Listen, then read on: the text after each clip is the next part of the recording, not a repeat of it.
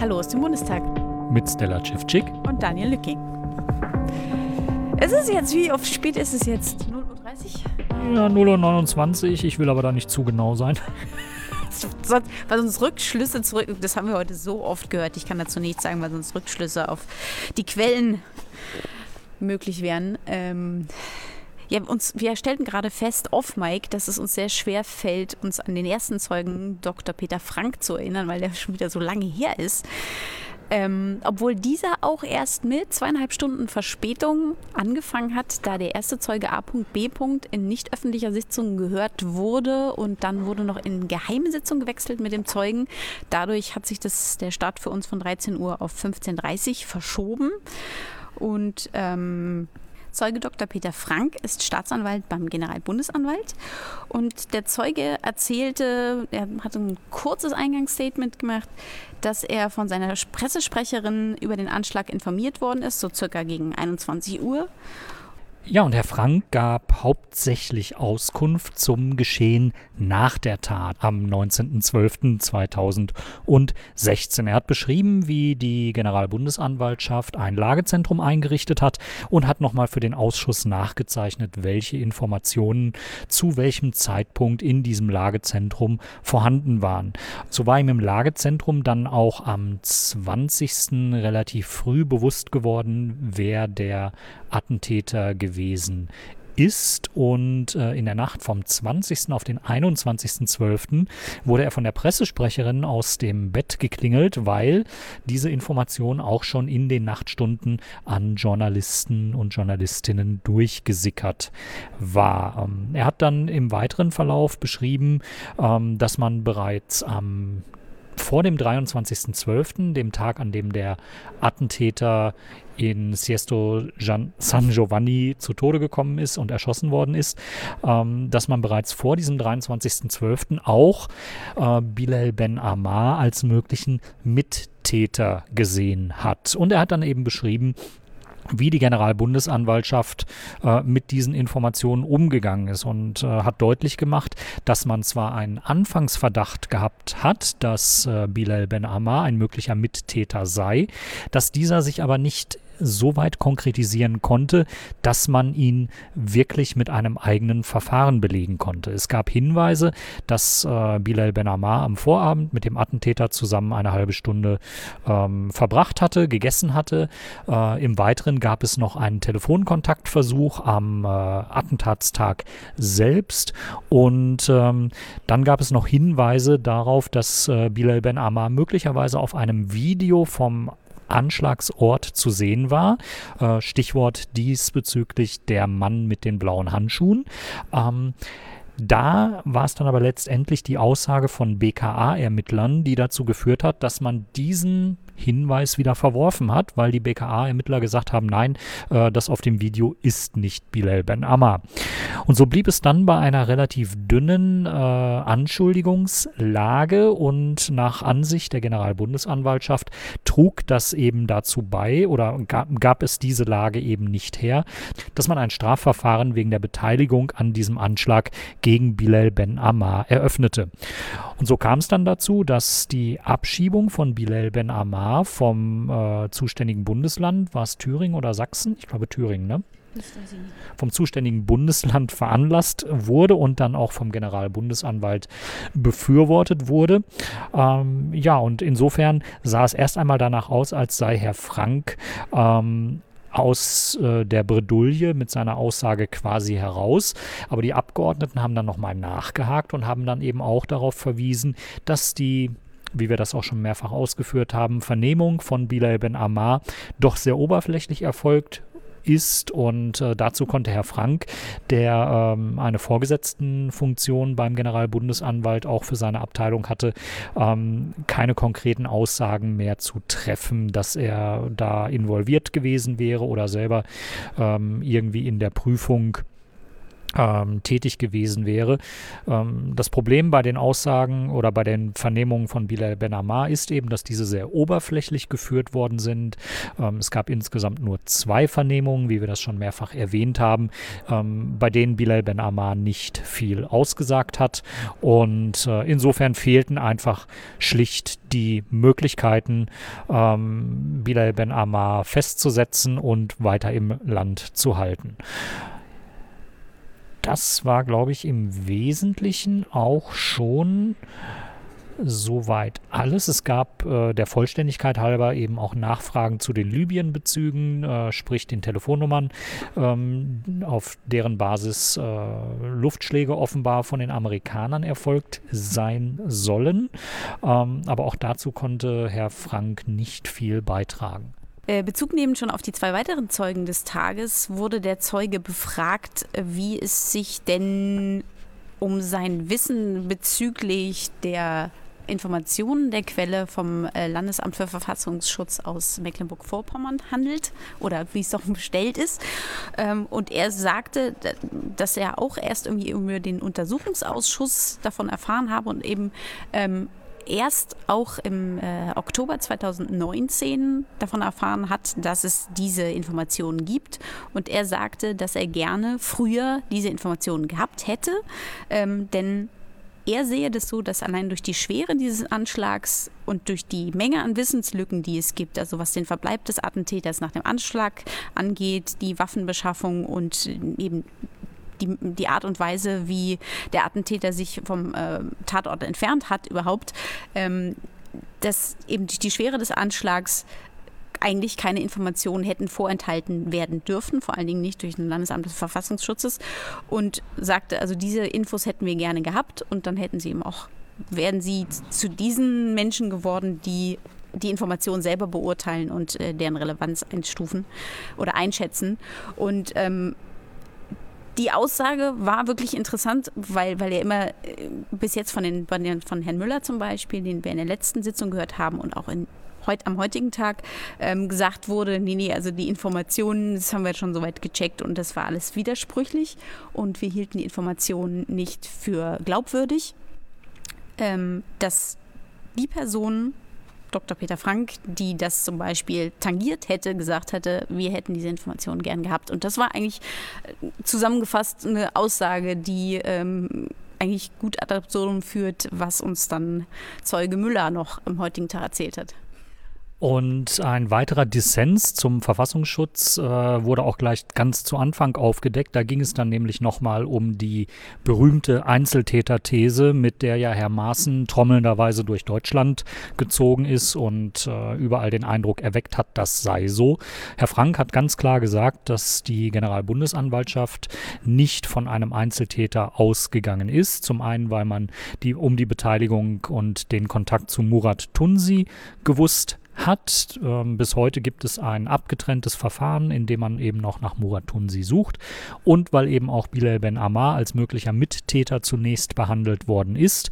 Und insofern ähm, gab es seitens der Generalbundesanwaltschaft keine Einzeltäterthese. Das war wirklich nur ein Bundesamt für Verfassungsschutz, was diesbezüglich trommelnderweise unterwegs gewesen ist, in freundlicher Assistenz eines äh, damals noch Innenministers, äh, den wir möglicherweise nächste Woche hören, wenn Thomas de Maizière hier vor dem Ausschuss aussagen soll, der auch mit dem wunderbaren Satz immer wieder zitiert wird, die einzige Bundesbehörde, die mit dem Fall des späteren Attentäters befasst war, war das Bundesamt für Migration und Flüchtlinge, BAMF.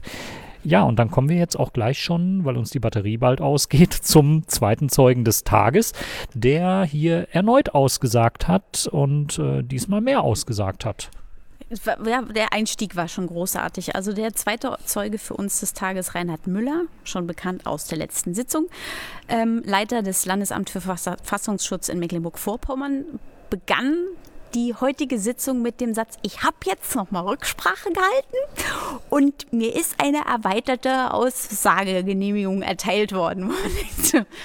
Naja, das, so kann man es natürlich auch sehen. Also die, den, den, der Aussageradius des Zeugen aus der letzten Sitzung war einfach so, wo der Ausschuss immer gesagt hat, nee, nee, Sie dürfen dazu ruhig was sagen. und äh, rechtlich. Sie haben, müssen so viel sagen, wie sie wissen und ne, müssen sich nicht selbst belasten. Aber auf jeden Fall gibt es Aussagen, die sie treffen müssen.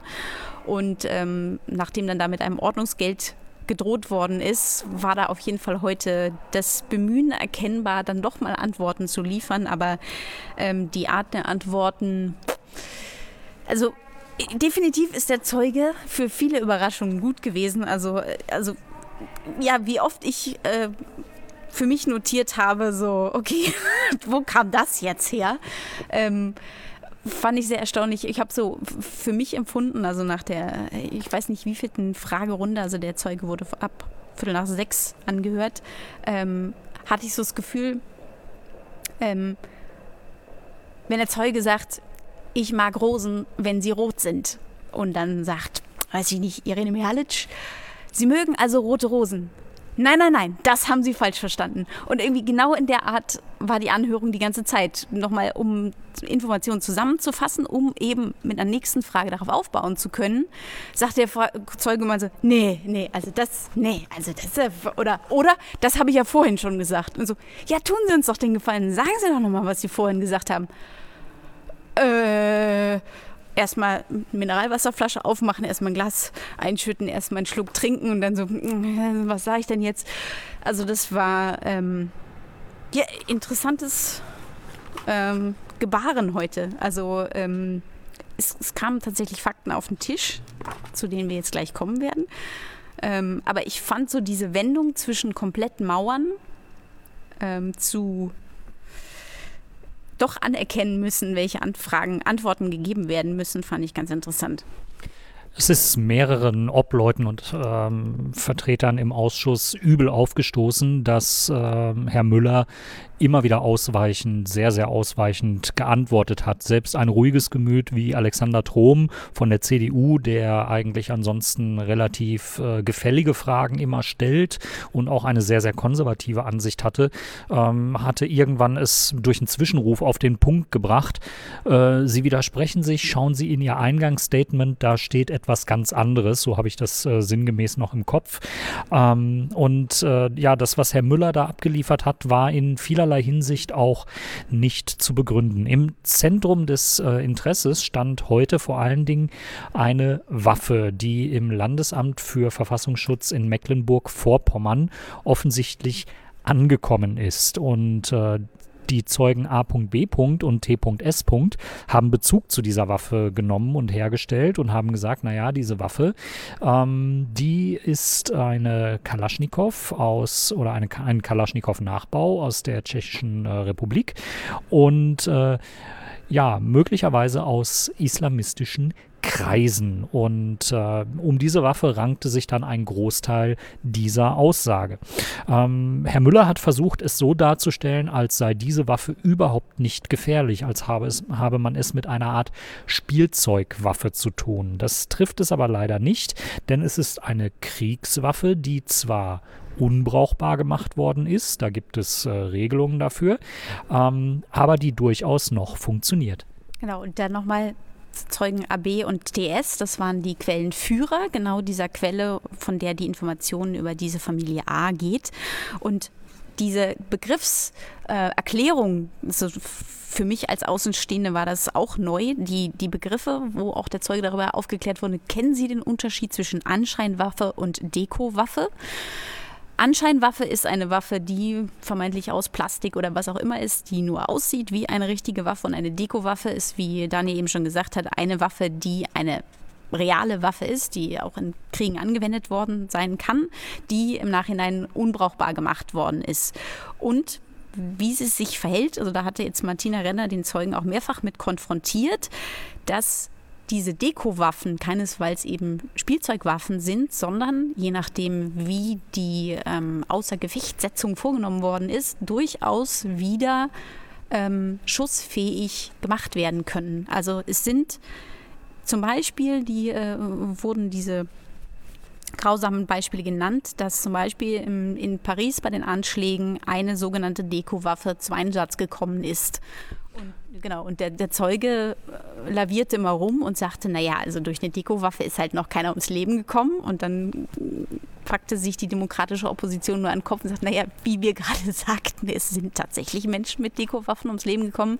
Und er stellte das so gegenüber so, naja, natürlich, also man kann auch äh, mit einer Wasserpistole eine Bank überfallen, ne? So. Und das, das so gegenüberzustellen, also das äh, irgendwie vorzu, dem Ausschuss vorzumachen, er verstünde die, äh, ja, die, die, die, wie heißt es, ähm, er verstünde den Unterschied nicht zwischen einer Waffe, die nur tut, als wäre sie eine Waffe, und einer Waffe, die tatsächlich eben ähm, als Schusswaffe verwendet werden kann. Und Martina Renner sagte, also es muss doch in Bezug auf diese Dekowaffen ähm, ein Kontext zu dschihadistischer Kriminalität oder zu dschihadistischen Anschlägen gezogen werden, wenn die in, zum Beispiel in Paris ähm, zum Einsatz gekommen sind. Ist Ihnen denn bekannt, dass diese Deko-Waffen sozusagen eine Handschrift von Dschihadisten sind und eben nicht, okay, gut, das ist jetzt eine Spielzeugwaffe, das, fuck, wir wollten eigentlich durch unsere Quellen ähm, in Erfahrung bringen, ob es dschihadistischen Islamisten möglich ist, an Waffen zu äh, gelangen in Deutschland. Und dann haben wir leider nur diese Spielzeugwaffe bekommen. Das war jetzt ein Griff ins Klo und dass der Zeuge irgendwie nicht anerkennen wollte, dass das sich eben nicht um eine Spielzeugwaffe handelt. Und ähm, ja, dieses Mauern hattest du eben auf, auf Mike schon gesagt, ähm, wie du das empfunden hast. Also dieses äh, ja, nicht sehen wollen, äh, woran der Ausschuss eigentlich schon dran ist und der Zeuge irgendwie noch versuchen muss, irgendwie die Bälle in der Luft zu halten. Ja, also nochmal kurz zu der Dekowaffe. Ähm, man äh, durchlöchert zum Beispiel den äh, Lauf der Waffe und sorgt eben dafür, dass das nicht wiederhergestellt werden kann. Äh, die größte kognitive Dissonanz, die Müller diesbezüglich produziert hat, war, dass er ein Gutachten hat anfertigen lassen. Es kam im Laufe des Jahres 2019 offensichtlich aus dem Bereich von AB und TS diese Anschuldigungen auf, dass diese Dekowaffe beim Verfassungsschutz Datenschutz herumliegen würde, noch existiere.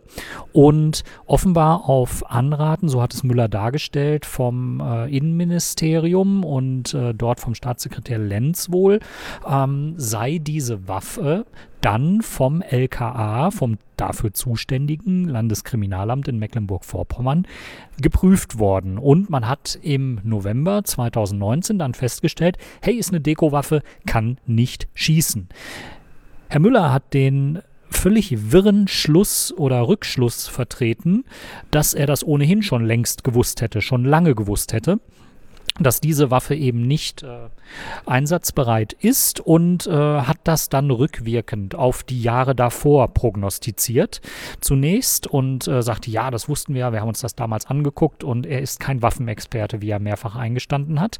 Ähm, Hinzu kam dann noch, dass er zwischenzeitlich in seiner Aussage noch den Punkt untergebracht hat, er hätte äh, in den Jahren äh, zwischen 2019 und 2016, als die Waffe aufgetaucht ist, oder auch davor, das wusste er auch nicht mehr ganz genau, wann die Waffe aufgetaucht ist, äh, hätte er gar nicht davon gewusst, dass die im Landesamt für Verfassungsschutz, äh, im Tresor, im Tresor, im Tresor irgendwo im Landesamt für Verfassungsschutz, auch den Tresor und den zuständigen Bearbeiter konnte er nicht benennen, ähm, abgelegt war. Also es war hochgradig wirr, hochgradig unglaubwürdig für einen äh, Dienststellenleiter, für einen Behördenchef äh, auf dieser Ebene darüber nicht Bescheid zu wissen. Und es handelte sich insgesamt um zwei Waffen. Es gab noch eine abgesägte Schrotflinte.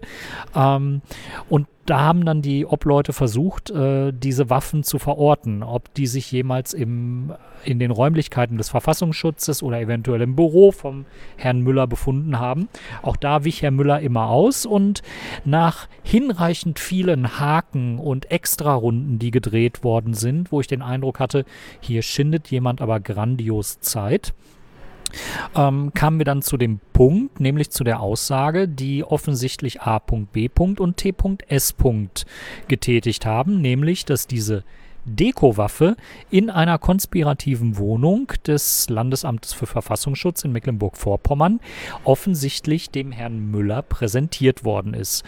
Aus der Fragestellung von Herrn Strasser, der ganz offensichtlich äh, abgeglichen hat, was in der nicht öffentlichen Sitzung an Vorwürfen von A.B. und T.S. erhoben worden ist, ähm, muss es sich wohl nach der Darstellung dieser beiden ähm, auch ja, um eine recht emotional aufgeladene Situation gehandelt haben, bei der wohl auch äh, Herr Müller laut geworden sein soll, was Herr Müller natürlich abstreitet.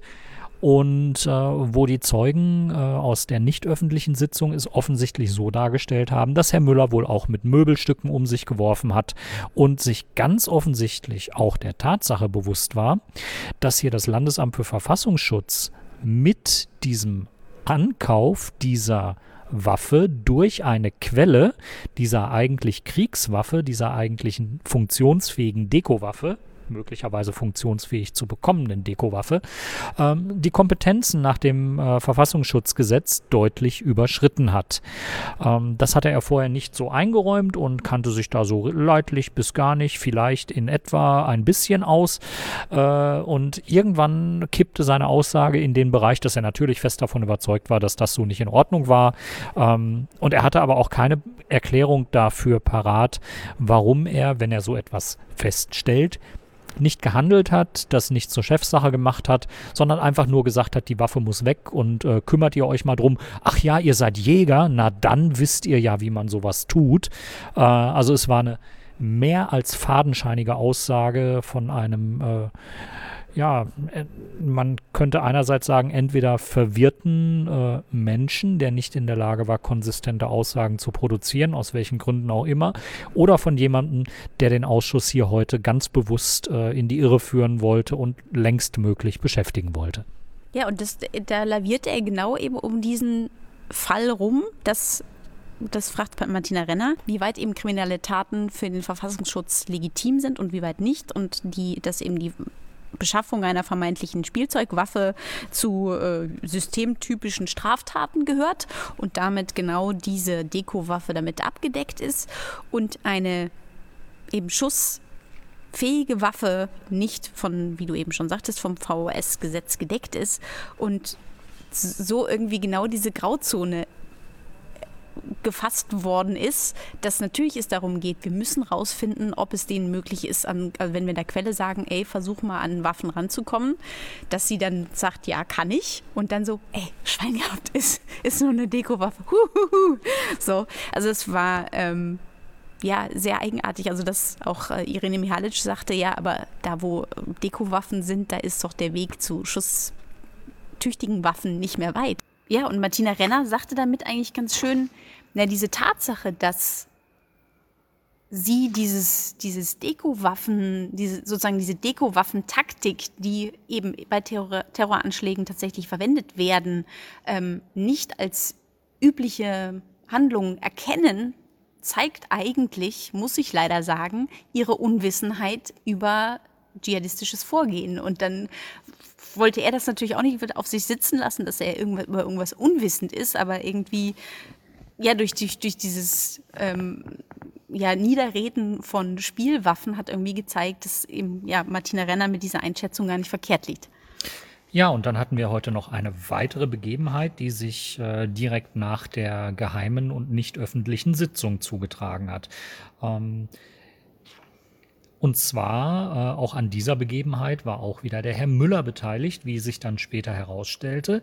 Das Innenministerium Mecklenburg-Vorpommern hat heute kurz nach der geheimen und nicht öffentlichen Sitzung eine Pressemeldung veröffentlicht mit Inhalten aus eben dieser Sitzung und hat versucht, über diese Art von der Presseveröffentlichung ihr Bild von dem Sachverhalt zu setzen, in die Welt zu bringen. Die ist ähm, ja dann vom Ausschuss wahrgenommen worden.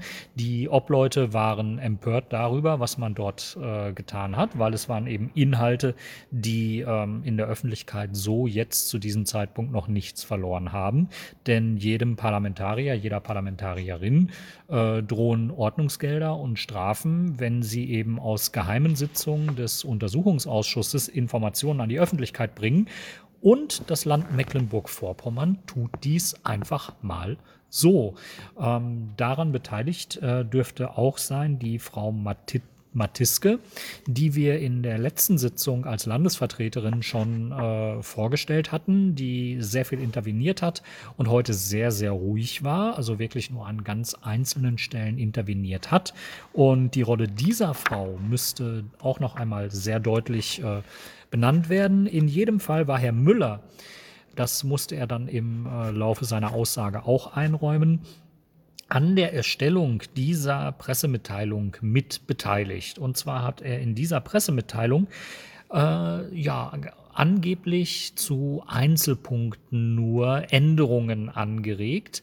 Einzelpunkte, an die er sich hinterher aber nicht äh, wieder so richtig erinnern können wollte. Es ging ja eigentlich um die Waffe und dann war es ein bisschen schwer erklärlich, warum Dinge in der Pressemitteilung zum Aspekt dieser Waffe dann äh, niedergelegt waren, an denen er äh, offensichtlich korrigiert hat, an die sich Herr Müller dann aber später nicht mehr erinnern können wollte.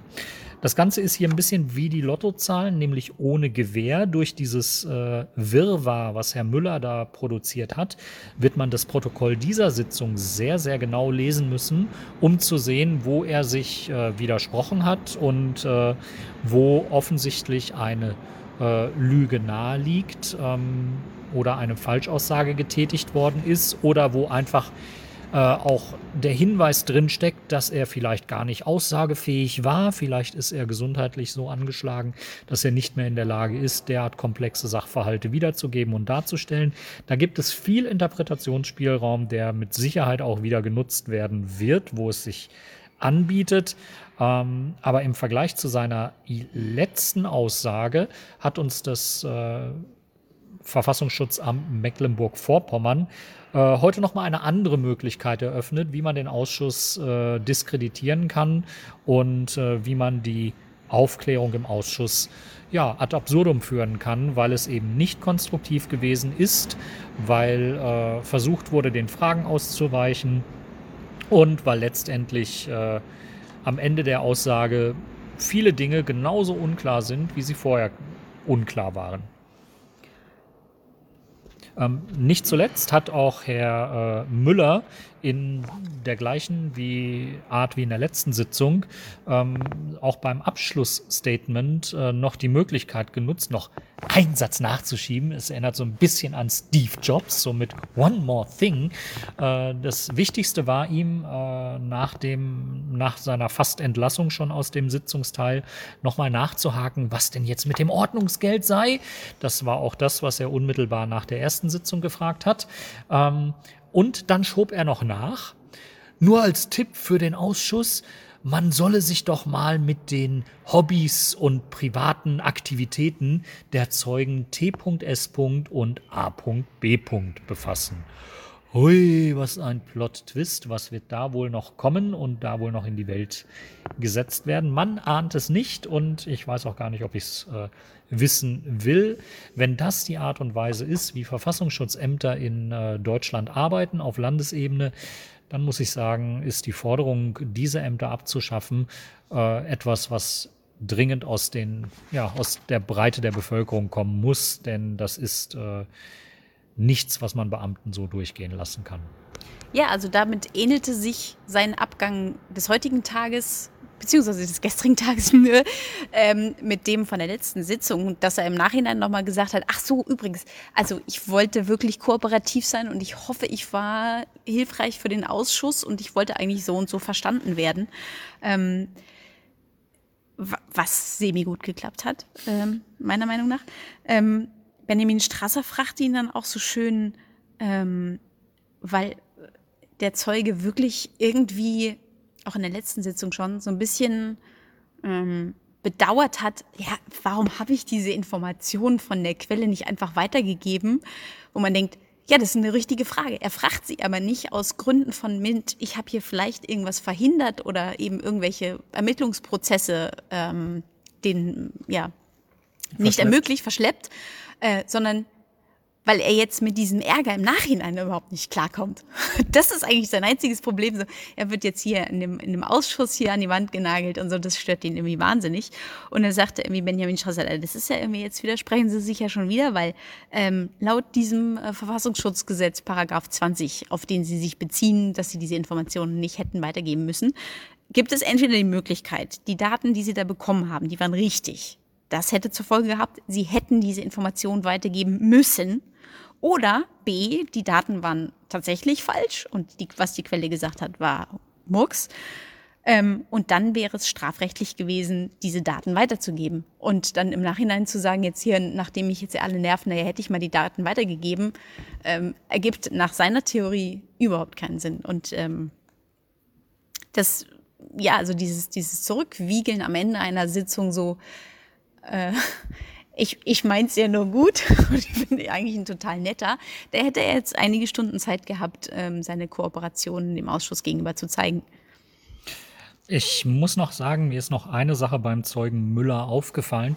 Ähm, ich glaube, er war nicht so ganz belastbar, was diesen Stress in diesem Ausschuss angeht. Und ich meine, er hat sich an zwei, drei Stellen mehr oder weniger selbst entlarvt. Ich scrolle gerade durch meine Tweets. Selbst entlassen, meinst du? Selbst, ja, das, äh, so weit möchte ich noch nicht gehen. Das kann ich ja nicht verfügen. Ähm, ich scrolle gerade durch meine Tweets um, und hoffe, die finde ich jetzt so schnell. Aber es waren Aussagen, wo er so wenig glaubwürdig sich von Dingen distanziert hat, die andere ja machen.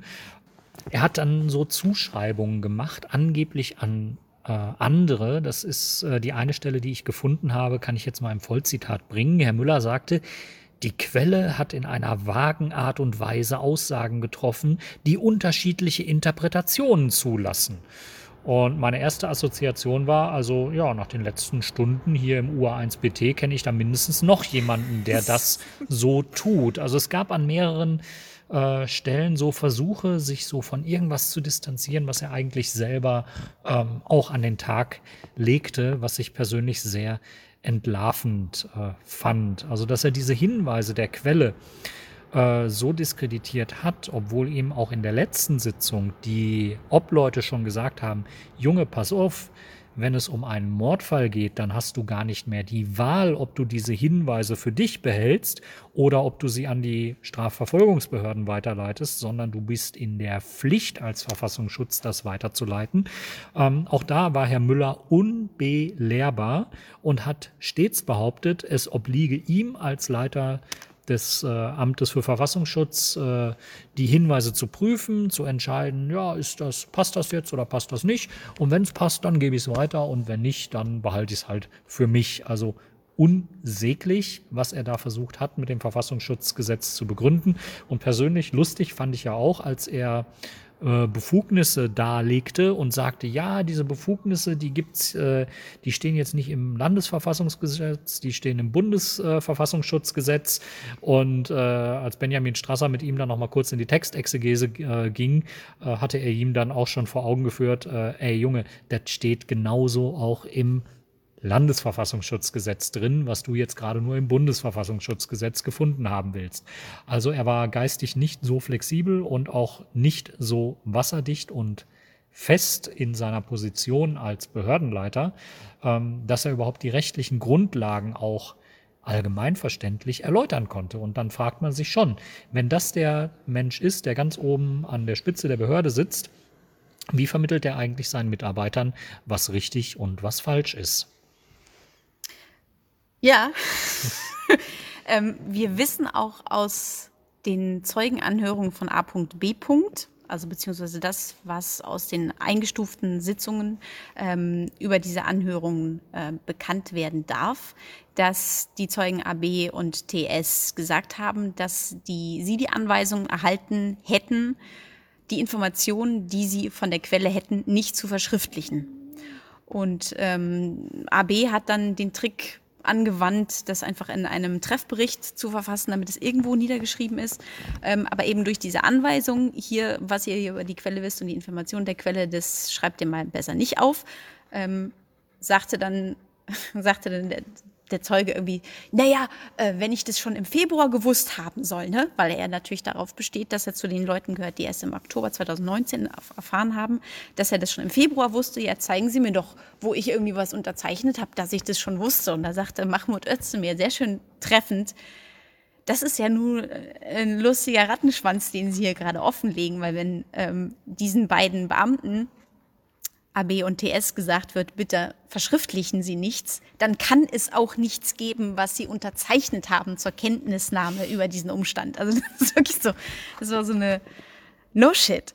Ähm, war irgendwie so schön zu, zu, Beginn seiner Fragezeit irgendwie festgehalten. Ja gut, wenn es nicht schriftlich geben darf, dann kann man auch dieses nicht unterzeichnen. Und das zeigt genau dieses, diese, diese Oxymoroni, wie heißt das? Oxymoron? Oxymoronische Präsenz dieser Person. Okay, wir nehmen jetzt noch Wetten auf, inwieweit wir dieses Fremdwort jetzt äh, korrekt in diesen Podcast eingebracht haben. Um die Uhrzeit muss man das uns aber auch nachsehen. Ja. Aber eine weitere sehr, sehr lustige Begebenheit war das eingestufte Dokument. Oh ja. ähm, ist doch ausgestuft. Oder eingestuft? Man weiß es nicht. Äh, Zeuge Müller vertrat die Ansicht, dass ein Dokument, was ihm vorliege, äh, ja absolut nicht eingestuft sei. Und ähm, der Mann, der eigentlich nichts sagen will und entscheidet jetzt über Akten aus Berlin, Nee, also das ist ausgestuft. Dazu darf ich jetzt was sagen. Genau, dieses, äh, dieses Dokument lag ihm vor. Das ist dadurch entstanden, dass der Verfassungsschutz äh, Mecklenburg-Vorpommern Teil der Informationen von diesem angeblich so vagen und unglaubwürdigen Informanten an das Verfassungsschutzamt in Berlin zur Prüfung gegeben hat. Teile, nicht alles. Und äh, daraufhin kam dann auch ein entsprechendes Blatt zurück. Ähm, das führte dann zur Intervention des äh, Landesvertreters von Berlin, Herr Hofmann, der gesagt hat, äh, Entschuldigung, aber dieses Dokument ist eingestuft. Und äh, Herr Müller sagte dann, nee, nee, das ist nicht eingestuft, bei mir ist das nicht eingestuft. Also wir haben einen Behördenleiter des Verfassungsschutzes, der hier auch nochmal unter Beweis gestellt hat, dass er mit den äh, Einstufungen und Geheimhaltungsgraden ganz offensichtlich im Alltagsbetrieb nicht umgehen kann. Und er ist in seiner Aussage dann zweimal eingebremst worden, weil er eben aus diesem angeblich nicht eingestuften Dokument nicht äh, oder vorlesen wollte, es in die Öffentlichkeit transportieren wollte. Und äh, nachdem dann sowohl der Vertreter des Landes Berlin, Herr Hofmann, als auch Klaus-Dieter Gröler als äh, Leiter des Ausschusses äh, darauf hingewiesen hat, dass die Behörde, die das Dokument erstellt hat, in diesem Fall Berlin, darüber zu entscheiden hat, ob es denn eingestuft ist, eingestuft bleibt oder ausgestuft wird, setzte Herr Müller schon wieder an und wollte erneut über dieses Dokument reden, ähm, woraufhin dann die Vertreterin des Landes Mecklenburg-Vorpommern, Frau Matiske, äh, dann mal eingeschritten ist, mit ihm kurz den Ordner gewälzt hat und das Dokument gefunden hat, um dann zu dem Schluss zu kommen, ja, möglicherweise fehlt da der Stempel drauf, der sagt Verschlusssache nur für den Dienstgebrauch. Und dann sagte Herr Müller, oh, oh, mehr Culpa, nachdem er schon dreimal fast dieses komplette Dokument habe vorlesen wollen. Äh, nichts ist so gut, dass es nicht, äh, oder nichts ist so schlecht, dass es nicht noch was Gutes hätte. Ähm, Im Zuge dieser Sache fiel auf, dass dieses Dokument aus mehreren Seiten besteht und dass dem Ausschuss möglicherweise da nur die Hälfte bisher vorliegt. Das wird dann jetzt auch nochmal nachgesteuert. Ähm, außer ja, das Ergebnis, ähm, außer dass es ein weiterer blamabler Moment war. Und blamabel muss man hier festhalten, es gab wirklich Lacher. Es gab, wie man aus äh, dem anderen Besuchersaal, äh, der heute wieder mit Videosignal gearbeitet hat, ähm, mitbekommen hat, äh, gab es Lacher in diesem Saal. Es gab auch bei uns oben auf der Tribüne Lacher und Menschen, die nicht nur ich, äh, die Hände fassungslos über dem Kopf zusammengeschlagen haben. Nein, auch auf der Regierungsbank äh, konnte Herr Diel hinter seiner Maske, der das Bundeskanzleramt vertritt, äh, sich äh, das Lächeln nicht äh, verkneifen. Also es war sichtlich Stimmung im Saal. Und was hier jetzt so lustig klingt, ist halt einfach nur eine ziemlich äh, peinliche Vorstellung eines Top-Beamten, der hier ein Landesamt für Verfassungsschutz leitet, in einem Land, in dem es reichlich rechtsradikale Vorfälle gegeben hat, in dem die Gruppe Nordkreuz aktiv gewesen ist, in dem es einen NSU-Untersuchungsausschuss gegeben hat, in dem Prepper und äh, Rechtsterroristen offensichtlich ihr Unwesen treiben. Ja, und wenn das eben der Verfassungsschutz in Mecklenburg-Vorpommern ist, dann muss ich sagen, Hut ab, Jungs, da habt ihr euch genau die richtige Region ausgesucht, um für sowas aktiv zu werden. Ja, wenn es da euch nicht gelingt, dann äh, ja, weiß ich auch nicht wo. Und zu dem unvollständigen Dokument kommt natürlich noch die berechtigte Frage, die Martina Renner anbrachte. Das ist ja ein Antwortschreiben. Das heißt, wir hätten gern die Anfrage, die dem vorausgegangen ist von Berlin und ähm, um erkennen zu können, worauf sie sich da beziehen und eben um diese Schwärzungen irgendwie Herr zu werden. Ja, Herr zu werden. Äh, interessant war die dritte Zeugenanhörung. da bin ich raus. Nach Entlassung des zweiten Zeugen für uns des Tages ähm, begab es sich, dass es schon kurz vor halb zwölf war und da nochmal Benjamin Strasser sagte, er würde doch plädieren, vielleicht irgendwie den Zeugen Müller noch auslaufen zu lassen, irgendwas, also noch den Staatssekretär Lenz zu hören, wäre doch irgendwie nicht so zuträglich. Und ähm, dann gab es eine kurze Beratungssitzung und ich glaube irgendwie 20 vor 12 durften wir dann wieder zurück in den Saal. Und dann saß tatsächlich Thomas Lenz, Staatssekretär des Innenministeriums schon dort und äh, nachdem er sechs Stunden im äh, Zeugenwarteraum gewartet hat, dann endlich vom Ausschuss auszusagen. Und ähm, ja, es begab sich genau so, wie es die Opposition befürchtet hatte, dass natürlich die restliche Zeit, die dem Zeugen noch verblieb, ausschließlich aus dessen Eingangsstatement bestand. Also eigentlich noch nicht mal die verbleibende Zeit, weil ähm, die Sitzung endete Viertel nach zwölf.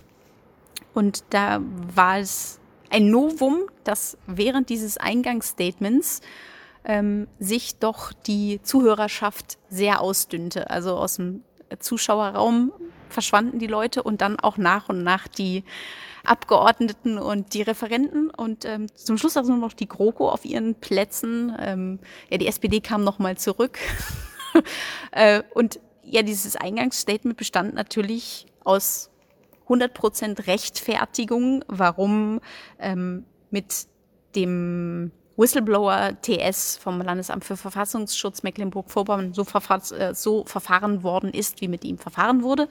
Und ähm, erzählte, irgendwie, es klang sehr, ja, er war sehr emotional und ähm, was noch unterstrichen wurde dadurch, dass er dieses Eingangsstatement, was er anscheinend nicht verkürzen wurde, wollte trotz der Zeit, in, was hattest du getippt, in dreifacher Geschwindigkeit ja. runtergerattert hat. Es war unerhört.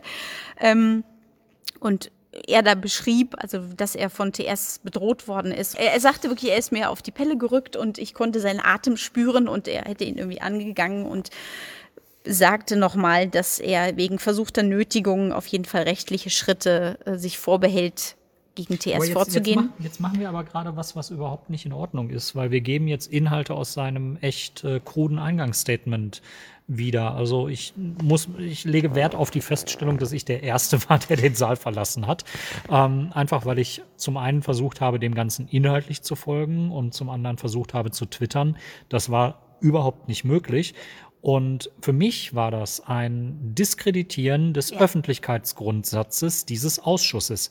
Denn es kann nicht sein, dass jemand einfach in einer so schnellen Geschwindigkeit irgendetwas runterrattert, dass niemand in der Lage ist, mitzuschreiben oder nachzuvollziehen, was da überhaupt gesagt wurde.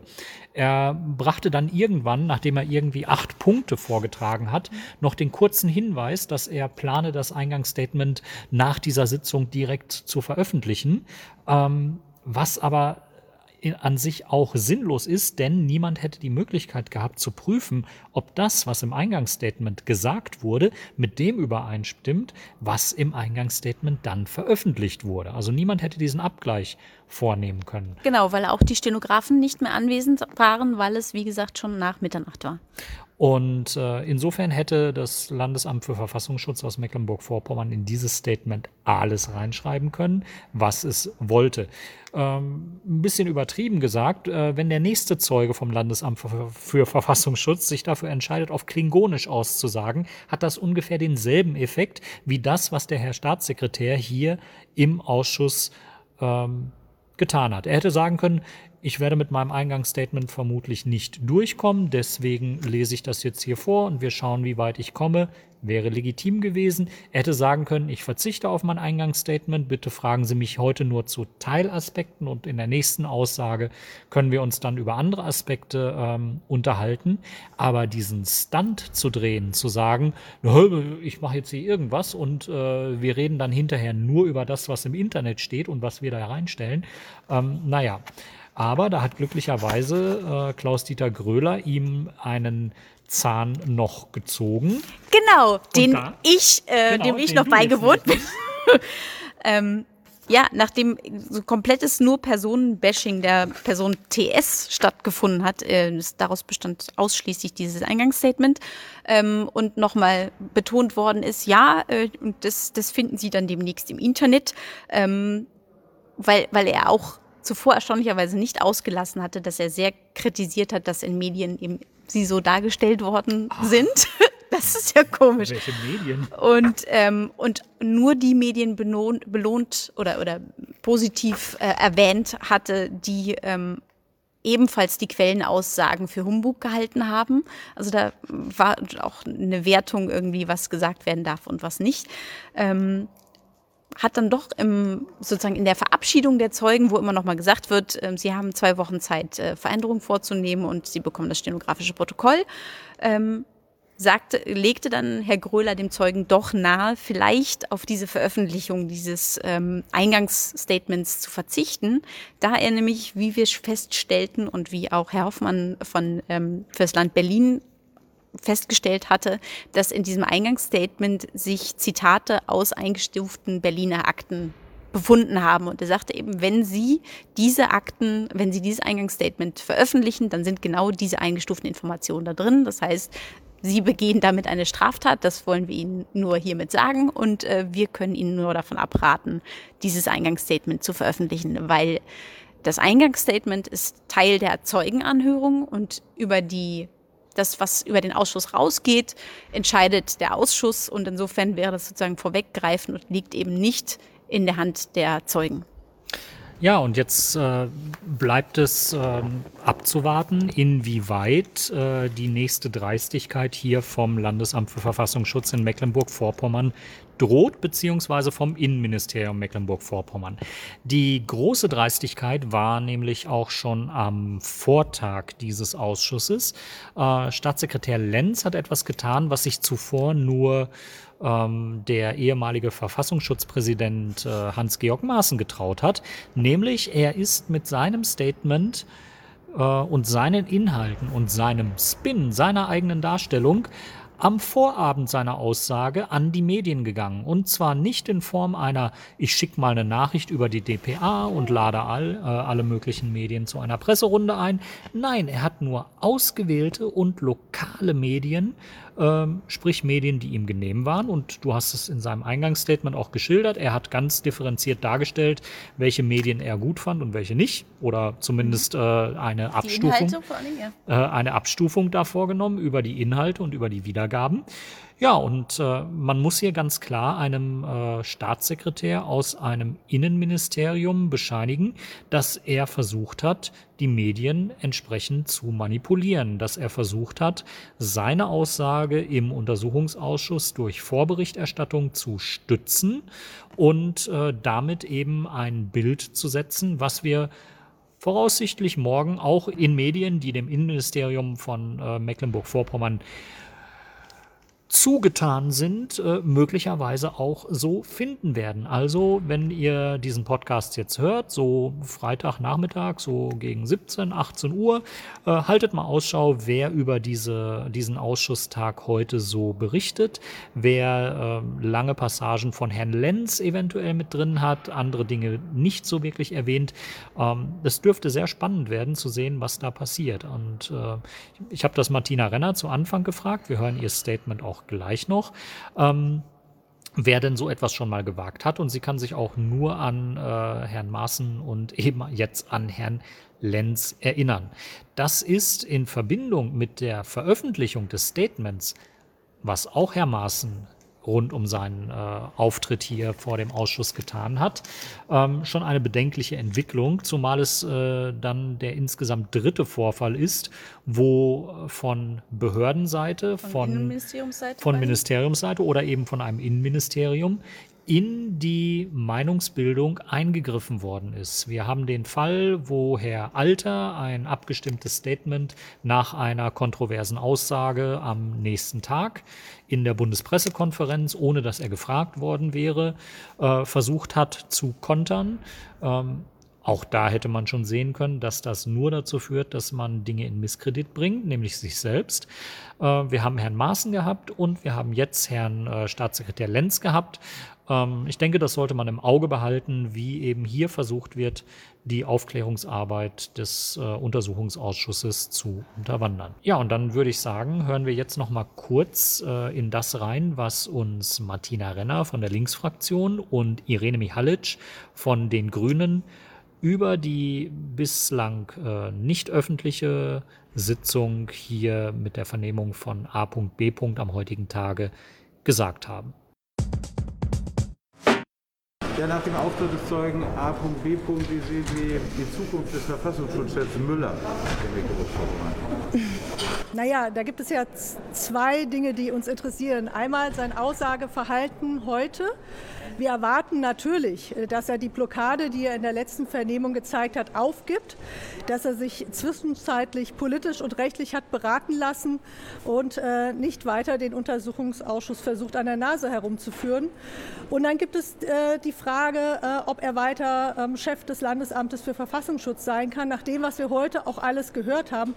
Da würde ich aber sagen, das muss die Landespolitik in Mecklenburg-Vorpommern klären und ähm, vielleicht äh, auch dort mit dem Blickpunkt, inwieweit sich äh, diese rechtswidrigen Aktionen einordnen lassen in andere Vorgänge, die derzeit ja dort eine Rolle spielen. Damit meine ich nicht nur ähm, den Waffenkauf von Ex-Innenminister Café, sondern auch die Frage, dass es durchaus auch im NSU-Untersuchungsausschuss Mecklenburg-Vorpommern dort Anhaltspunkte gibt, dass seitens des Landesamts für Verfassungsschutz nicht die Wahrheit gesagt wurde, was Erkenntnisse insbesondere zu ähm, der Danksagung des NSU in einem Fansein der extremen Rechten angeht, ähm, wie bedeutet. Noch eine Frage zur Kalaschnikow. Das ist gestern ja auch Thema im Innenausschuss gewesen in Schwerin. Wie sehen Sie das? Ist das angeklungen und für wie glaubwürdig halten Sie Aussagen von Also da uns zu diesem Vorgang keine Unterlagen vorliegen, ähm, würde ich jetzt abschließend noch nicht ähm, beurteilen können, ob alle Informationen glaubwürdig sind, die wir eben gerade erhalten haben, weil sie für uns auch neu sind. Ähm, aber ähm, ich kann zu dem anderen Bereich der Aussage von AB sagen, dass ähm, es eine hohe Übereinstimmung gab zu dem, was auch der Zeuge TS hier ausgeführt hat. Ähm, wir haben überhaupt keine Widersprüche gefunden zu dem, äh, was wir auch in den Vernehmungen ähm, beim Generalbundesanwalt wiederfinden. Und das ergibt schon ein sehr stimmiges und geschlossenes Bild. Das hat die Frage noch nicht tangiert und die ist für uns natürlich zentral und die werden wir nachher mit Staatssekretär Lenz und ähm, Behördenleiter Müller natürlich diskutieren. Was waren die Beweggründe? die dazu geführt haben, diese Informationen, die äh, für die Strafverfolgungsbehörden von erheblicher Bedeutung waren, zurückzuhalten. Dass ähm, das Zurückhalten rechtswidrig ist, das steht, glaube ich, außer Frage. Und ich vermute nicht, dass das Motiv in einer persönlichen ja, Missstimmung dort im Amt liegt, weil ein Behördenleiter, auch wenn er jemand nicht mag, äh, weiß doch eigentlich, irgendwie, dass er sich auch an das Verfassungsschutzgesetz zu halten hat und welche Konsequenzen das haben könnte, wenn er es offensichtlich bricht. Und wenn man sich zu so einem äh, Schritt als Behördenleiter entschließt, zu sagen, diese Informationen werden hier verbuddelt und die werden niemals ans BKA oder an den Generalbundesanwalt gesteuert. Und dies der wiederholte Vorgang ist. Es steht ja jetzt im Raum, dass es weitere gibt. Ähm, nicht nur dieser Umstand dieser äh, äh, ja, äh, Waffengeschichte, ich nenne sie jetzt mal AK-47, sondern auch, dass ähm, weiteres immer mal wieder irgendwie ähm, willkürlich durch den Behördenleiter untersagt wurde, dann fragt man sich, ob es ähm, dort andere Motivlagen gibt und die müssen wir natürlich mit dem Zeugen Müller nachher erörtern. Renner, ich muss aber nochmal nachfragen. AK-47 aus Vorgesprächen weiß ich, dass die Geschichte ja durchaus bekannt war. Ja. Und äh, dass sie von den Bundestagsabgeordneten eigentlich für eine Räuberpistole gehalten wurde, von vielen jedenfalls. Würden Sie das heute immer noch so sehen? Also das ist wirklich schwierig. Ja, äh, wir haben jetzt die Aussage von AB. Die Aussage war ruhig, ähm, sie war detailreich, äh, sie war ohne äh, Häme oder Verfolgungsinteresse vorgetragen. Ähm, ob ähm, das Ganze so ähm, stimmig ist, ähm, kann ich an der Stelle noch gar nicht sagen. Äh, wir wissen aber, dass zwischenzeitlich ja auch der Generalbundesanwalt sich mit diesem Gegenstand beschäftigt. Und da können wir natürlich auch fragen, wie sieht dort die Sicht auf diesen Vorgang aus? Und insbesondere ähm, ist mittlerweile auch ähm, möglicherweise dort im Landesamt mit Beschlagnahmeaktionen und ähnliches äh, Beweismittelsicherung ähm, stattgefunden. Das ist äh, eine ganz erste und ernste Frage. Äh, und zum Zweiten, das habe ich eben auch ähm, den Zeugen gefragt, er konnte das äh, weder bejahen noch verneinen. Mich treibt natürlich um, ob ähm, möglicherweise diese dschihadistischen Waffenhändler oder der dschihadistische Waffenhändler, ich will das jetzt sehr vage fassen, äh, irgendwann Gegenstand einer Strafverfolgungsmaßnahme war. Das heißt irgendwie, hat die Polizei irgendwann diese Information bekommen? Hat man ihn geschnappt? Was ist da passiert? Oder läuft er weiterhin in Mecklenburg-Vorpommern rum? Also das ist ja auch eine Frage einer akuten Gefährdung. Ja? Und da meine ich, da sind wir gar nicht die Ansprechpartner als Untersuchungsausschuss. Da muss jetzt das Bundeskriminalamt, da muss jetzt der Generalbundesanwalt etwas unternehmen. Danke von mir. Ja. Frage. Ja. Hat denn der Führer in der nicht also in der nicht geheimen Sitzung die Aussagen bestätigt, die die Presse veröffentlicht hat? In der nicht öffentlichen Sitzung hat er auf einen Gegenstand verwiesen, zu dem es ebenfalls Interventionen von Seiten Herrn Müller äh, gekommen ist, die er aber nur in eingestufter Sitzung vortragen will. Und diese genauen Details sind an, eben in eingestufter Sitzung vorgetragen worden und deswegen kann ich die hier irgendwie nicht irgendwie bestätigen oder dementieren. Aber nicht alles, was in der Presse stand, war richtig.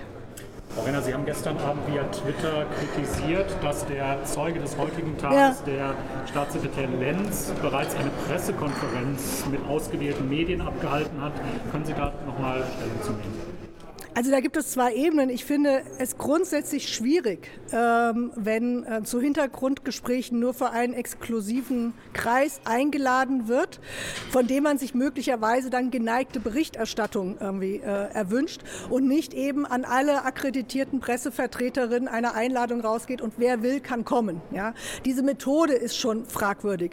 Wenn dann noch das Gespräch abends, was ja ungewöhnlich ist für Pressegespräche, vor einer zentralen Zeugenvernehmung des Untersuchungsausschusses stattfindet, dann hat das wenigstens Geschmäckle. Ähm, dahingehend, dass man dort schon mal vorbauen will, ja? dass man schon mal seine eigene Erzählung irgendwie ähm, verbreiten will, schon mal einen Spin setzen will, Verständnis heischt oder äh, vielleicht auch Zeugen diskreditiert. Steht ja auch im Raum. Vielleicht hat man da gestern Abend erzählt, dass AB und TS alle Spinner sind. Ich weiß es nicht. Aber ehrlich gesagt, mit Respekt vor dem Parlament, sowas macht man nicht. Ähm, Sie haben mehrere Untersuchungsausschüsse Erfahrung mittlerweile. Wie häufig ist Ihnen das äh, untergekommen? Jetzt mal abgesehen von Herrn Maaßen, der das Ja. in der ARD auch praktiziert hat. Ja, ähm, das sind die beiden Beispiele. Das ist, glaube ich, abschließend. Wunderbar, danke. Bitte. Was haben Sie für einen Eindruck vom Zeugen AB und was hat er für neue Fragen aufgeworfen? Also der Zeuge HB hat auf uns einen wirklich sehr glaubwürdigen Eindruck hinterlassen. Er war ja sehr sortiert, hat auf jede unserer Fragen ähm, ausgesprochen präzise ähm, und auch sehr klar geantwortet und ähm, hatte auch eine umfangreiche Kenntnis halt eben auch zu dem Sachverhalt, ähm, also der hier auch in Rede steht, äh, also das Stichwort Informationsnichtweitergabe ja, von ermittlungsrelevanten Informationen. Und ähm, ich muss sagen, also nach der Aussage, zu der ich natürlich jetzt hier nicht im Detail ausführen kann, weil sie überwiegend in geheimer Sitzung stattgefunden hat. Ähm, also mich hinterlässt ähm, das Gebaren des Verfassungsschutzes in Mecklenburg-Vorpommern wirklich fassungslos zurück. Ja, also offensichtlich wird in diesem Landesamt nicht sachgerecht mit Informationen umgegangen. Ja, darauf haben wir jetzt halt eben mehrere Hinweise erlangt, ähm, dass dem so ist. Warum das so ist, welche Gründe dafür vorliegen, welche Erwägungen es gab, ob es vielleicht übergeordnete Gründe gegeben hat oder ähm, schlicht im, im, im, Unvermögen der einzelnen Mitarbeiter gelegen hat. Das kann ich nicht beantworten. Das sind halt eben die offenen Fragen, die jetzt auf jeden Fall auch noch zu klären sind. Aber fest steht, dass ähm, Informationen den Strafverfolgungsbehörden vorenthalten wurden. Und ähm, das ist für mich nach dieser Aussage auf jeden Fall klar. Also im Grunde genommen das, was wir vorher schon über die Zeugenaussagen ermitteln konnten, das hat sich jetzt nach dieser Aussage auch noch mal bestätigt. Sie noch mal die Frage, Sie haben eben gesagt, wurde mit Informationen, Sachverhalt umgegangen, womöglich auch nicht mit Waffen. Das ist ein Sachverhalt, zu dem ich hier jetzt äh, in, in, der Öffentlichkeit nichts sagen kann. Ähm, wir haben diesen Sachverhalt erörtert, allerdings in geheimer Sitzung. Aber wir haben natürlich jetzt auch nur diese eine Aussage des Zeugen und keine weiteren Informationen, die halt eben darüber hinausgehen. Und deswegen müssen wir das nochmal für uns bewerten und gegebenenfalls noch weiteren Zeugen Fragen dazu stellen. Inwieweit haben sich denn die Aussagen des Whistleblowers also das, was äh, in der Öffentlichkeit bekannt ist über das, was der Whistleblower gesagt hat, ähm, das hatten wir in der vergangenen Untersuchungsausschusssitzung schon und jetzt nochmal quasi bestätigt durch den Zeugen AB, ähm, stellt es sich für uns aktuell so dar, dass eben Informationen vorgelegen haben, die nicht an die Strafverfolgungsbehörden weitergegeben worden sind. Welche das jetzt im Einzelnen gewesen sind, welche konkreten Sachverhalte die betreffen, darüber kann ich jetzt hier in der Öffentlichkeit nicht sagen. Aber es sind einfach Informationen, von denen wir den Eindruck haben, dass sie auf jeden Fall an die Strafverfolgungsbehörden hätten übermittelt werden müssen und das ist unterblieben. Warum das so geschehen ist, ja, das werden wir dann auch später noch mal Herrn Müller fragen müssen in öffentlicher Sitzung. Ähm, ich hoffe, dass er uns heute all unsere Fragen auch wirklich beantworten wird. Ähm, wir haben ja ansonsten ähm, angekündigt, ihn noch mit einem Ordnungsgeld zu belegen, weil das, was beim letzten Mal passiert ist hier im Untersuchungsausschuss, das können wir natürlich so nicht akzeptieren. Werden Sie Herrn Lenz besonders fragen? Ja, Herrn Lenz werden wir zu den gleichen Sachverhalten befragen. Ähm, da geht es ja auch um die Frage auch der Hierarchie. Also wenn ein Mitarbeiter etwas an seinen Abteilungsleiter weitergibt und ähm, das wiederum dann auch irgendwann den Staatssekretär erreicht, ähm, dann wird auch er dazu hoffentlich eine Auffassung haben, die er uns mit, mitteilen kann und äh, uns hoffentlich auch Auskunft darüber geben, welche Entscheidungen auf welcher Ebene am Ende dazu getroffen worden sind und vor allen Dingen aus welchen Erwägungen. Also dass offensichtlich Entscheidungen getroffen worden sind, die dem Strafverfahren oder der Aufklärung des Anschlags auf dem Breitscheidplatz nicht zuträglich waren. Also das ist, glaube ich, ähm, eine unumstößliche Tatsache. Ja? Aber was dazu geführt hat, was die konkreten Gründe dafür waren, dass man das eben nicht gemacht hat, so das ist halt eben genau das, was wir noch herausfinden müssen. Und da hoffe ich doch sehr auf die Aussagen von Herrn Müller und von Herrn Lenz. Auch ob noch weitere Personen in der Landesregierung von den Vorgängen wussten? Ja, natürlich. Wir werden alle Fragen, die in diesem Zusammenhang äh, relevant sind, stellen ähm, und hoffen natürlich, dass sie uns auch beantwortet werden. Danke. Und für die Ermittlungsrelevanz, wie relevant wären denn die Ermittlungen gewesen für die Bewertung Einzeltäter oder Netzwerke? Das ist ja die Frage, die wir hier schon die ganze Zeit bewegen. Hat er alleine gehandelt? Hat er Unterstützer? Wo hat er eigentlich die Waffen herbekommen? Ähm, die Drogen, die er verkauft hat? Das sind ja alles Fragen, denen ist ja das, das Bundeskriminalamt meiner Ansicht nach auch nicht in geeigneter Weise nachgegangen. Aber natürlich ist es ja auch so, wenn vielleicht woanders Informationen vorgelegen haben, die den Hinweis darauf erhärten, ja, dann wäre es vielleicht auch für die Ermittlungsbehörden leichter gewesen, dem auch in geeigneter Weise nachzugehen. Hat, ja. hat der Ausschuss Erkenntnisse gewonnen, dass die Informationen damals nicht nur zwischen den Verfassungsschutzämtern hin und her geflossen sind, sondern auch äh, Kriminalämter, Kriminalämter involviert waren? Also wo die Information überall nicht hingeflossen ist oder, oder beziehungsweise wo sie hingeflossen ist, auch wer in die Entscheidungsfindung mit einbezogen war, das sind alles Fragen, die können wir derzeit noch nicht beantworten. Sie haben das Protokoll der letzten Sitzung mit Sicherheit mittlerweile sichten können. Konnten Sie Fragen identifizieren, die der Ausschuss zu Unrecht gestellt hat? Oder kann man pauschal sagen, Herr Müller hat äh, rechtmäßige Fragen des Ausschusses nicht beantwortet in der letzten Sitzung? Also ich würde das heute immer noch so bewerten, dass wir Herrn Müller rechtmäßige Fragen gestellt haben, ja, die er nach unserer Auffassung auch hätte beantworten müssen. Jetzt hat sich aber noch mal etwas an der Aussagegenehmigung verändert, weshalb wir davon ausgehen, ähm, dass Herr Müller heute Aussagen bereiter ist, als er es beim letzten Mal war. Das ist ja auch immer eine Frage der Abwägung, wie rechtssicher ist man, ja, auch in der persönlichen Einschätzung, ob man aussagen darf oder nicht. Und ähm, ich hoffe doch sehr, dass Ihnen die neue Aussagegenehmigung da jetzt ähm, auch tatsächlich zu einer Aussage bringt. Falls das wieder unterbleiben sollte, gibt es ein Ordnungsgeld. Wir drücken die Daumen. Danke. Und jetzt hören wir noch die Einschätzung von Benjamin Strasser am Ende dieses Sitzungstages und die Einschätzung von Konstantin von Notz. Ja, war das denn äh, diesmal zumindest die Befragung von Herrn Müller, war das denn diesmal erkenntnisreicher?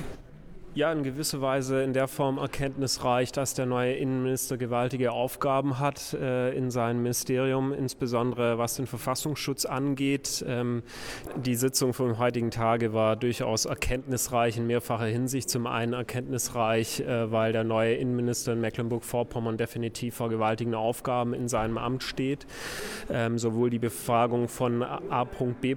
wie auch von Herrn Müller haben äh, eklatante Mängel im Verfassungsschutz Verfassungsschutz offengelegt, jetzt äh, auch unabhängig von dem Hinweis, der nicht weitergeleitet worden ist. Man kann da durchaus äh, die Frage stellen, ob im Verfassungsschutz in Mecklenburg-Vorpommern äh, überhaupt ähm, fachlich sauber gearbeitet wird. Herr Müller hat ja auch Wissenslücken offenbart bis zum heutigen Tag, was die Bekämpfung islamistischer Strukturen angeht.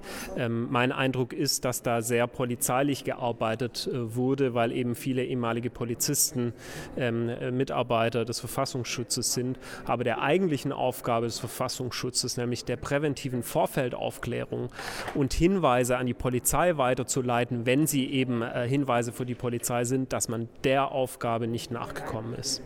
Wir waren ja immer der Meinung, dass es rechtswidrig äh, gewesen ist, dass der Hinweis nicht weitergeleitet wurde. Was haben Sie in dieser Auffassung? Ja, also die Rechtslage ist ja ganz eindeutig. Ähm, Paragraph 2021 Bundesverfassungsschutzgesetz und die entsprechenden Regelungen auch im äh, äh, Verfassungsschutzgesetz des Landes Mecklenburg-Vorpommern schreiben vor, wenn ein Ermittlungsverfahren läuft wegen Mordes beispielsweise, dann hat die Verfassungsschutzbehörde kein Ermessen mehr, sondern hat sie diese Hinweise an die Polizei weiterzuleiten, damit sie sie für ihre Ermittlungen verwenden kann und auf ihre Glaubwürdigkeit Glaubwürdigkeit überprüfen kann. Das hat man nicht gemacht und der Bundesanwalt Frank hat sehr eindeutig hier ausgesagt, dass diese Hinweise, die nicht weitergegeben wurden, Ihnen für Ihre Ermittlungen nach dem Anschlag geholfen hätten. Wie bewerten Sie das, dass ähm, ja, die Begründung? Äh wir haben bisher keine fachliche Begründung dafür gehört, warum man diese Hinweise nicht weitergegeben hat. Wir haben zwei V-Mann-Führer, die sehr nah dran an der Quelle waren, die beide unabhängig voneinander bestätigt haben, dass die Quelle eigentlich die ganze Zeit wertige Informationen geliefert haben. Es gab Hinweise von ANDs, die sich mit der Quelle gedeckt haben im Jahr 2016 und zwei Personen im Verfassungsschutz, nämlich Herr Müller und Herr B.G. sehen die Sache anders, ohne dass sie wirklich Fakten für ihre Einschätzung vorlegen können.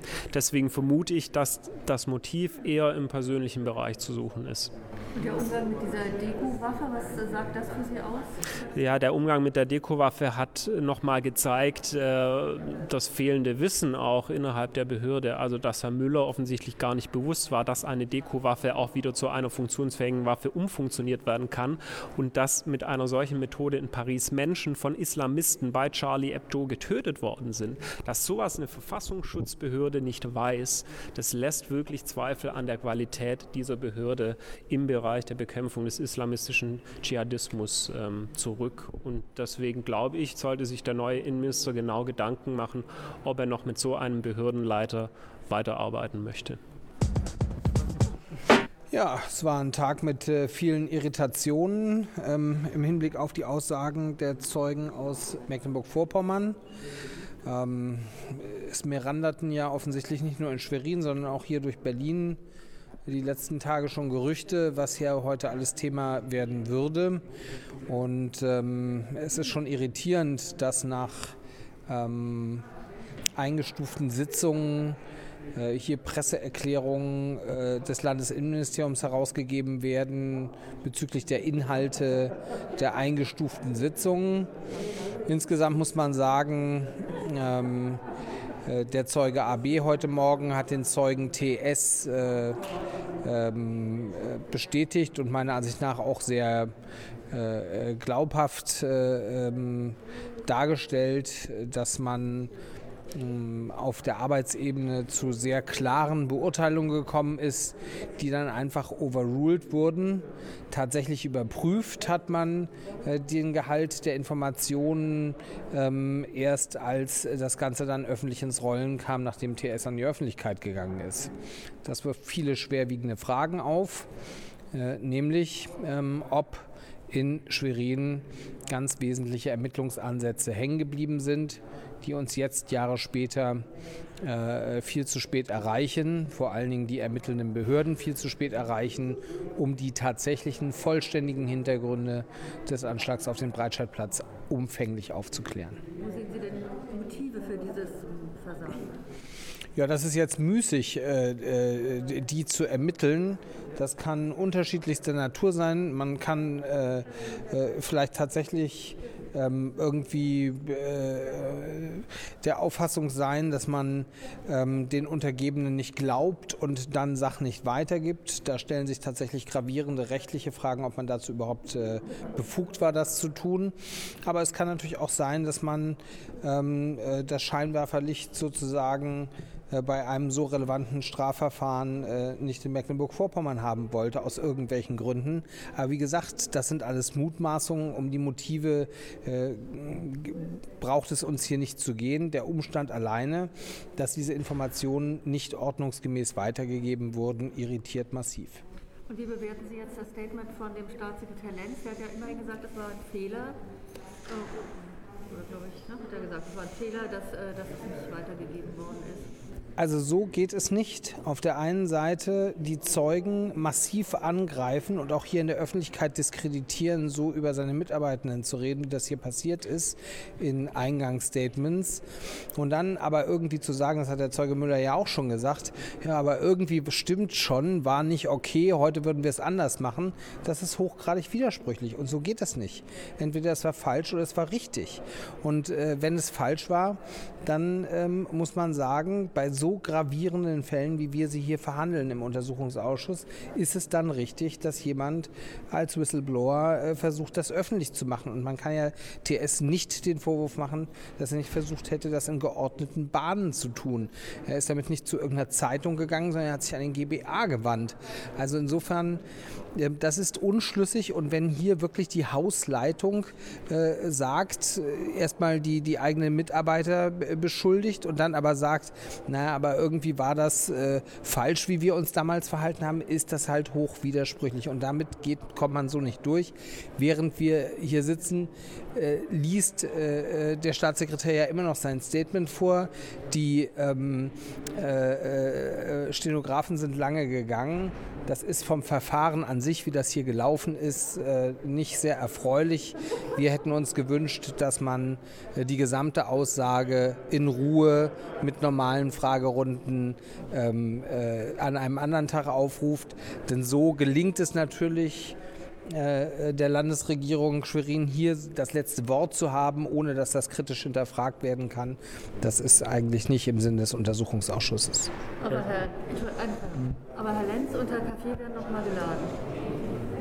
Ja, auf jeden Fall ist es redlich und dem Öffentlichkeitsgrundsatz dienlich, ein Eingangsstatement in gefühlt dreifacher normaler Sprechgeschwindigkeit vorzutragen, ohne am Anfang darauf hinzuweisen, dass man das plant, auch noch im Internet zu veröffentlichen. Die Situation da gerade drin war rein dialektisch so, dass man dem eigentlich nicht inhaltlich folgen konnte. Und wie, äußern Sie oder wie ordnen Sie das Verhalten ähm, des Verfassungschefs Müllers ein, der wiederholt mal um mal den Fragen der Obleute ausgewichen ist, nicht auf den Punkt geantwortet hat, dass man sich schon Fragen stellen muss, was äh, das Ziel dieser Aussage gewesen ist. Also so wie die letzte Zeugenvernehmung abgelaufen ist, um zur ersten Frage zu antworten, äh, ist es sicherlich sehr unglücklich. Ähm, ich kann nur sagen, ähm, nach meiner Wahrnehmung war in dem sehr, sehr, sehr schnell vorgelesenen Text äh, einiges auch äh, nicht öffentliches enthalten.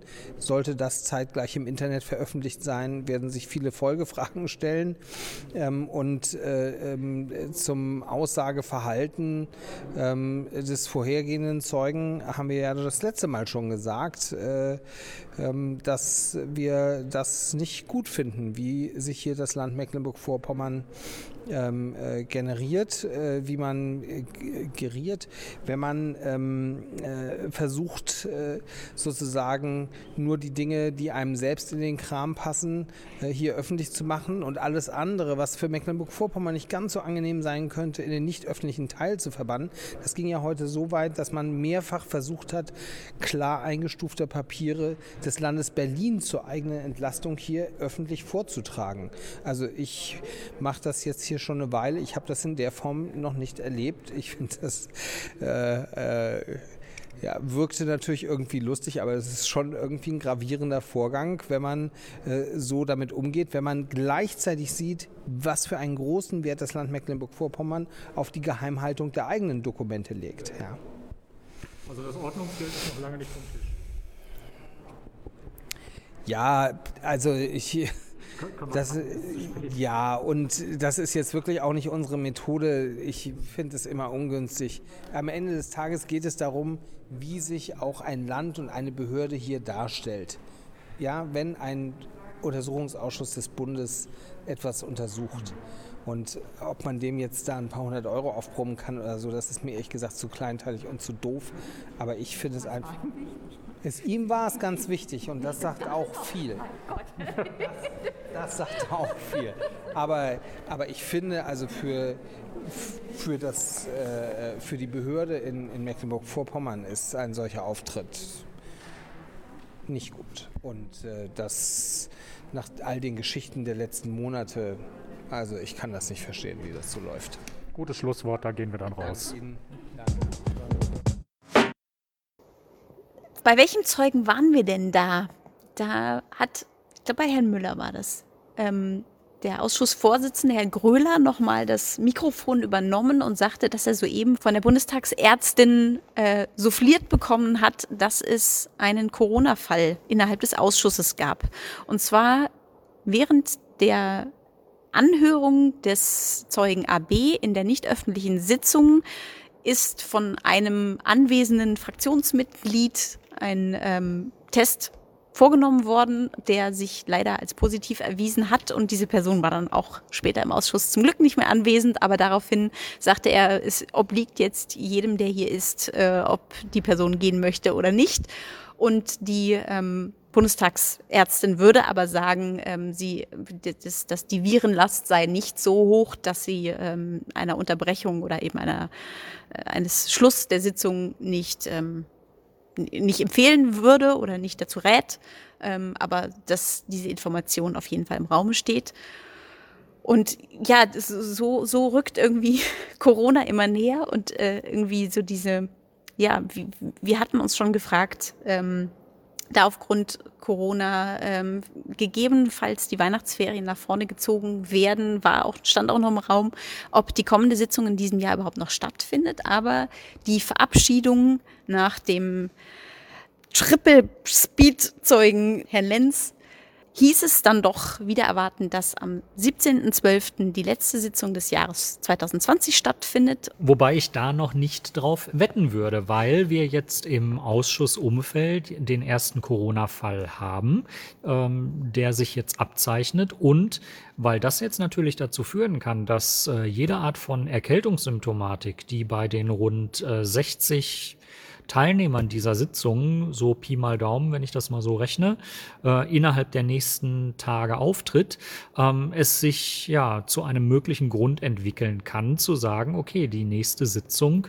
wird nicht stattfinden. Ja, wenn es vielleicht nur eine Person ist, die sich dann nicht beim Ausschuss meldet, okay, das kann noch untergehen. Wenn jetzt aber mehrere Erkältungskrankheiten, Symptomatiken auftreten, dann kann es durchaus sein, dass äh, dieser Tag heute als mögliches Superspreader-Event gesehen wird und dass wir dann in diesem Jahr keine Sitzung mehr haben werden. Das wäre ein bisschen ärgerlich, denn in der nächsten Sitzung soll unter anderem Thomas de Maizière aussagen, den ich natürlich sehr gerne zu all diesen Sachverhalten und diesen Kontroversen, die rund um seine Person existieren, auch noch hören würde in diesem Jahr.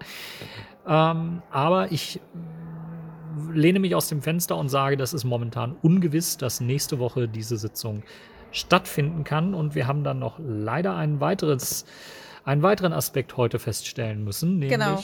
Das im Gegensatz zum letzten Ausschuss, dem NSA-Untersuchungsausschuss, dem wir beigewohnt haben, wo so um Ostern rum begonnen wurde, den Abschlussbericht zu schreiben, also paar Sitzungen fanden schon während des Abschlussberichtes noch statt, ähm, haben wir heute erfahren, dass es im Januar nur noch zwei Sitzungen geben wird und dann ist dieser Untersuchungsausschuss beschlossen. Die Abgeordneten gehen in den Abschlussbericht und damit werden wir maximal nur noch drei Podcast-Folgen in äh, sozusagen direkten Bezug zu Sitzungen machen können. Ähm, und ja, wir hatten schon äh, kurz besprochen, ähm, dass wir bestimmt noch Hintergrundgespräche mit einzelnen Fraktionen zum ähm, ja, Nachtatgeschehen des Untersuchungsausschusses aufnehmen werden. Und ähm, ja, und auch da äh, ist nichts so in Stein gemeißelt, wie das eventuell interpretierbar ist, denn äh, das ist mir dann auch beim drüber nachdenken noch aufgefallen, hm, was könnte denn dann noch so in den letzten Sitzungen Thema werden und kommen.